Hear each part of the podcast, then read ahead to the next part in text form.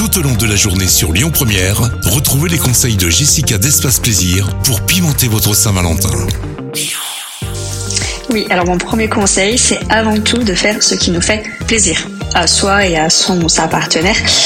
Souvent, on va nous dire que la Saint-Valentin, c'est une fête très commerciale. En même temps, toutes les fêtes sont plus ou moins commerciales. Moi, j'ai tendance à dire que c'est un petit peu le Noël des, des grandes personnes, alors sans côté euh, religion, bien entendu. Le tout, ça va être d'adapter, en fait, cette fête à notre couple. Ou alors, si on est euh, célibataire, tout simplement profiter de cette journée pour se chouchouter. Il n'y a pas besoin d'une journée pour se dire qu'on s'aime, mais ce sera l'occasion, justement, euh, de se le rappeler. Donc, on va euh, trouver des petites idées qui nous plaisent et qui plaisent à notre partenaire pour pouvoir profiter de cette journée pleinement.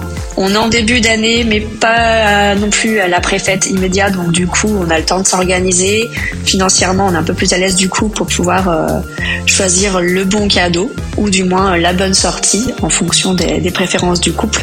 Donc voilà, vraiment euh, chercher ce qui va faire plaisir à notre couple, à notre partenaire et à nous-mêmes. On ne se force pas non plus, on fait pas quelque chose qu'on n'aime pas faire. Mais voilà, tout simplement, effectivement, profiter. Voilà, pas attendre cette fête pour dire qu'on s'aime, mais profiter de cette fête pour le dire encore plus, pour le montrer encore plus, et pourquoi pas après repartir sur une bonne tendance euh, avec notre moitié.